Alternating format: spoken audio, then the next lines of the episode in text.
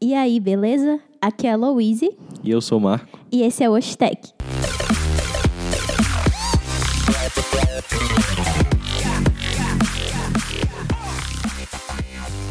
Bom, vamos começar a conversa falando um pouco mais sobre a gente. É, eu sou desenvolvedor em PHP desde 2011, atualmente atuo como líder técnico no setor de e-commerce. E eu comecei a trabalhar há dois anos com mídias sociais e, graças a isso, hoje sou estudante de marketing digital e data science.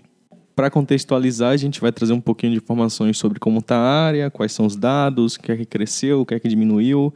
Então, Marco, para contextualizar, é, pegamos o relatório da Brascom, que é a Associação Brasileira das Empresas de Tecnologia da Informação e Comunicação.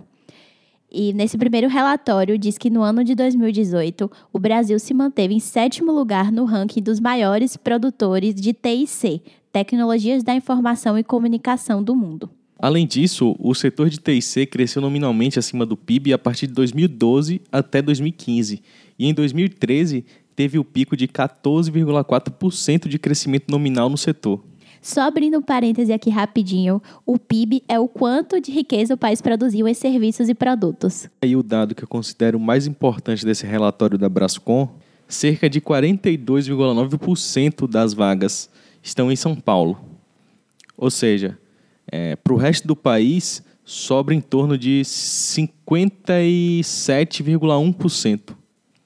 Desse 57,1% está distribuído da seguinte forma: 18,5% para a região sul, 16% para Minas Gerais e Rio de Janeiro, 8,9% para os estados da Bahia, Goiás, Pernambuco e Ceará, 6,9% para o Amazonas e o Distrito Federal e os 6,9% restante para os demais estados do país. É importante a gente perceber que no estado do, da Bahia, por exemplo, é, se formam mais pessoas e a quantidade de trabalho é menor. E aqui em São Paulo é justamente o contrário. Se formam muitas pessoas, mas também tem muitas vagas. Então essas pessoas não dão conta de preencher todas elas. Agora, esse talvez seja o dado mais importante para você que está precisando entrar na área. O mercado demandará 420 mil profissionais entre 2018 e 2024. Esses números são de extrema importância para despertar nas pessoas e nas universidades a necessidade de formação de mão de obra qualificada a um prazo menor.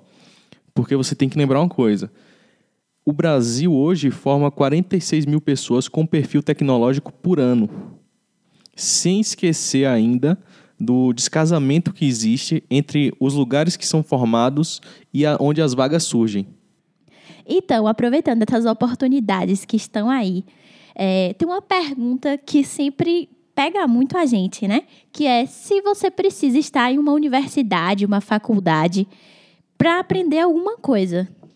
Bom, na minha opinião, é, e assim, é minha opinião porque esse é um assunto um pouco polêmico, uh, você não precisa necessariamente estar formado num curso superior para exercer a profissão de desenvolvedor. Por quê?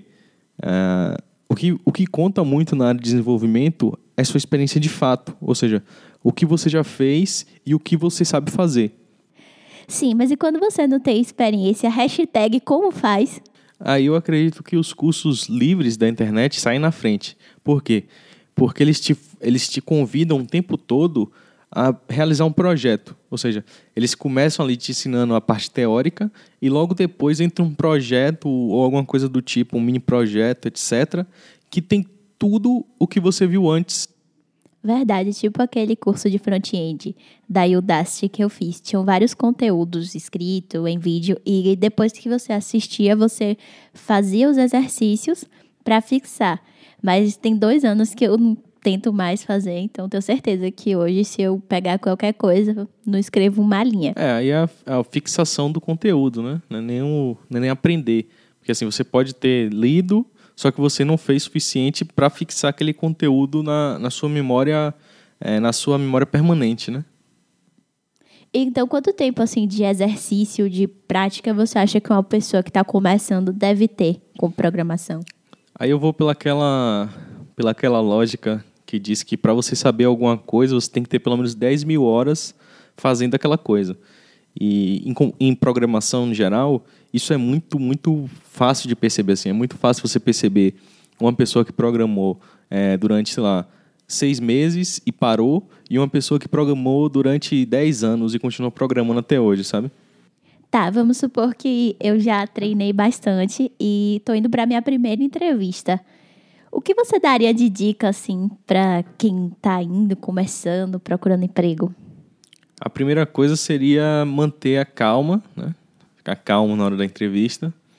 E, assim, o tempo todo passar o máximo de confiança, mas ao mesmo tempo de verdade, assim, né? sem mentir, sem falar que você tem uma experiência que você não tem, ou que você conhece determinada coisa que você não conhece.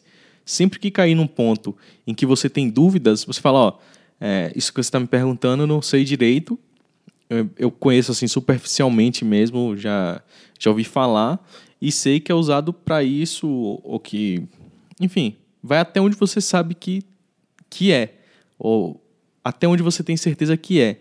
Porque se você pisar em alguma coisa que você não, não sabe e você passar uma confiança de um conteúdo que você não conhece, isso para mim é muito mais crítico do que você simplesmente falar assim, ó, isso eu não tenho tanto domínio, mas minha visão superficial é essa aqui, ó. Por exemplo, mas e se você realmente não souber do que se trata determinada ferramenta, é válido ser honesto e falar, poxa, essa ferramenta eu não conheço, estou começando agora, mas se você me dá uma oportunidade, eu aprendo aqui. É, é super válido, né? Inclusive, apesar de não ser no roteiro de uma, de uma entrevista que o entrevistador responda, eu acho um ponto positivo sempre quando é, cai num assunto que o entrevistado não conhece e ele fica curioso para saber. Você percebe que ele está curioso para saber. Putz, isso eu não conheço não, mas serve para quê? Quando é útil? Quando é que eu tenho que utilizar isso aí? Mas é, você espera o pessoal acabar as perguntas e tira suas dúvidas, né, Marco? É, às vezes a gente fala assim, ó, não posso responder agora, mas se você quiser depois conversar sobre, sobre isso em específico, ou sobre. Se você quiser tirar algumas dúvidas da entrevista, é, aí a gente deixa à vontade o cara para poder falar o que ele quiser, né? Perguntar o que ele quiser, assim. Como já passou o período da entrevista, é até legal que você fale, que aí, para a próxima entrevista, o cara já vem mais preparado. E uma coisa que é bom frisar, que não tem diretamente a ver com entrevistas, mas que se você está começando agora você pode ter dúvida, é a questão dos perfis técnicos, né? A gente costuma categorizar em três perfis diferentes, que é o, o júnior, que é o cara que está iniciando agora, o cara que não tem muita experiência, pode ter acabado de iniciar, assim como pode ter alguns meses de experiência na área. O pleno, que é um cara que já está há mais tempo, não sei, é, é, é difícil categorizar em tempo, porque tem pessoas que saem de, de júnior para sênior muito mais rápido do que outras.